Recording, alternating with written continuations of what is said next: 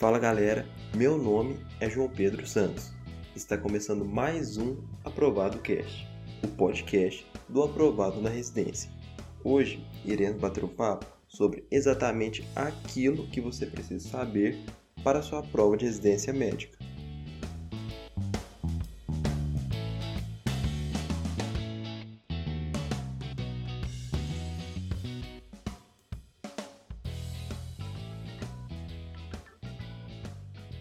O episódio de hoje é sobre a terceira parte das vasculites, que é sobre as vasculites de pequeno calibre. Mas antes de iniciar, eu gostaria de te lembrar de assinar o Aprovado News. O link está na descrição desse episódio e ao assinar, você vai receber no seu e-mail favorito tudo o que você precisa saber sobre provas, editais, currículo e residência médica, de uma forma simples, direta e atualizada.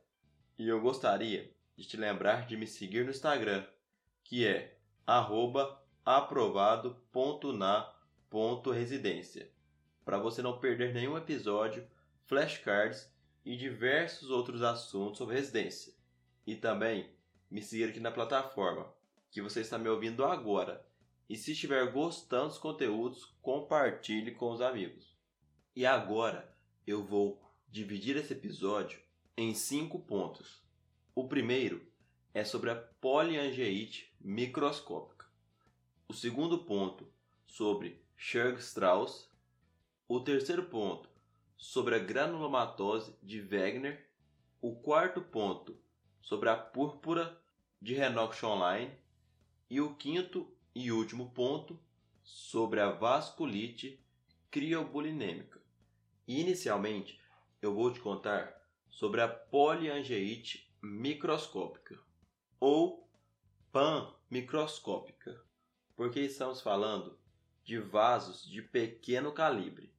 E se você já ouviu a parte 2 sobre as vasculites de médio calibre, viu que eu falei sobre a pan clássica. E aqui é a pan microscópica, é semelhante à do episódio anterior. O quadro clínico possui as mesmas características, que é aquele acometimento renal. Pode apresentar sintomas gastrointestinais, angina testicular, acometimento da pele, gerando livedo reticular e outros sintomas. Mas o importante que você precisa saber sobre essa doença e ao que mais cai é que aqui encontramos a presença do alto anticorpo P-ANCA.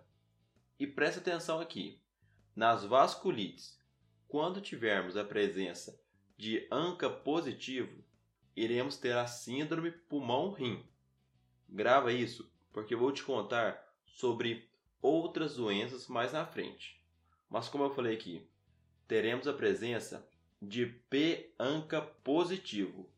Então, esse paciente poderá apresentar alguns sintomas diferentes da panodosa, que é a capilarite com hemoptise, devido ao acometimento pulmonar, e também um quadro de Jeffs com crescentes, que é o acometimento renal. E o que você precisa saber sobre a pan microscópica é isso. Agora, sobre a segunda vasculite desse episódio, é a poliangeite granulomatosa eosinofílica, ou síndrome de Churg-Strauss. E aqui estamos falando sobre uma vasculite que acomete principalmente vasos de pequeno calibre e que possui presença de PANCA positivo. Então, se temos a presença de penca positivo, lembra o que eu disse? Que o paciente irá apresentar a síndrome pulmão-rim.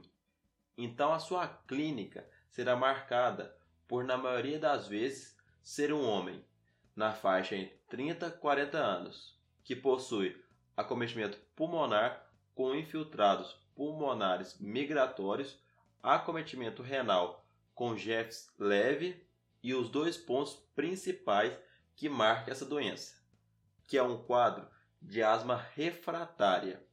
Se falar de um paciente com vasculite que possui asma refratária, está falando de Churg-Strauss. E outro ponto que marca essa doença é a presença de eosinofilia e um aumento de IgE. E nesse caso, o diagnóstico pode ocorrer através da biópsia pulmonar, que pode mostrar o padrão de vasculite eosinofílica. E o tratamento irá ocorrer com prednisona mais ciclofosfamida. Correto? Síndrome de Churg-Strauss, asma refratária, eosinofilia e P-ANCA positivo. E falando sobre ANCA positivo, essa patologia que eu vou te contar agora é diferente das anteriores, porque aqui na granulomatosa de Wegener, o autoanticorpo não é o P-ANCA. Aqui é o C-ANCA. E por que eu estou batendo nessa tecla com você desses autoanticorpos? Porque existem várias questões que põem isso, dando um quadro de um paciente com vasculite e fala qual marcador ele tem. E se falar que é peanca, ficamos em dúvida entre pan microscópica e Churg-Strauss. Mas se fala ceanca, aí pensamos em granulomatosa de Wegener. E aqui, como nas anteriores, o paciente vai apresentar também a síndrome pulmão-rim, apresentando Jeffs com crescentes.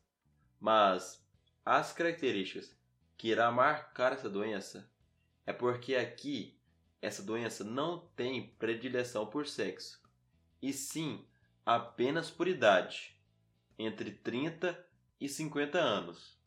Mas o marcante, mesmo aqui, é que teremos um indivíduo com acometimento do trato respiratório superior, apresentando sinusite, rinorreia purulenta e pode apresentar perfuração nas vias aéreas superior e também o clássico nariz em cela e exoftalmia.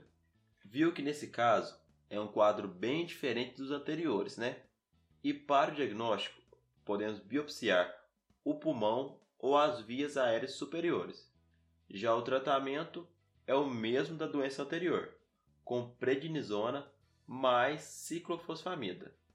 E agora eu vou te contar sobre a vasculite mais importante desse episódio, porque além de cair aqui nessa parte de reumatologia, não só cai na prova de pediatria, e sim despenca, porque faz diagnóstico diferencial com várias outras doenças, que é a vasculite por IgA, ou púrpura anafilactoide, ou a famosa púrpura de Renox online, que é a vasculite mais comum da infância.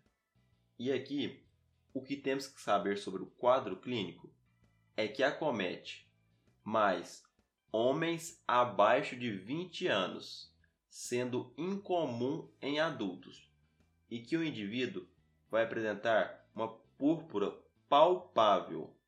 Palpável, grava bem isso. Dor abdominal e pode falar que a criança apresenta um quadro com artralgia que não é deformante. E também um acometimento renal devido ao aumento de IgA. E isso tudo costuma ocorrer após uma infecção do trato respiratório superior, ou por alguma picada de inseto, ou vacina, ou até com algumas drogas. E outro ponto marcante dessa doença é que aqui as plaquetas do paciente poderá se apresentar normais ou elevadas, e isso nos ajuda no diagnóstico diferencial. E para o diagnóstico, podemos realizá-lo através da clínica, que eu vou repetir novamente os pontos marcantes: púrpura palpável, artralgia e dor abdominal. E podemos solicitar também uma biópsia renal e da pele. E nesse caso, estamos falando sobre uma doença autolimitada e benigna, que possui um prognóstico muito bom. Então, basicamente, o tratamento é de suporte mesmo. E caso haja acometimento mais intenso abdominal, renal ou outros, eu posso entrar com corticoide. E agora, para finalizar esse episódio, eu vou falar sobre a crioglobulinemia, que é a vasculite criobulinêmica. E aqui o paciente apresentará também um quadro com glomerulonefrite, só que branda, com livido reticular, púrpura palpável, poliartralgia, mas o marcante dessa doença é que encontramos os exames laboratoriais, que é a queda do complemento do C4 e pode ser acompanhada do resultado positivo para HCV, para hepatite C. E para o diagnóstico, se houver crioglobulinas positiva, fechamos o diagnóstico. Já o tratamento, caso haja o diagnóstico de hepatite C, iremos tratar. E para a vasculite, podemos optar por plasmaférese ou imunossupressão. E agora, eu vou recapitular os pontos principais desse episódio. Sobre a PAN microscópica. Lembra que a doença é semelhante com a panodose. O que muda é a presença de P-ANCA positivo. Se tem ANCA positivo, tem síndrome pulmão-rim.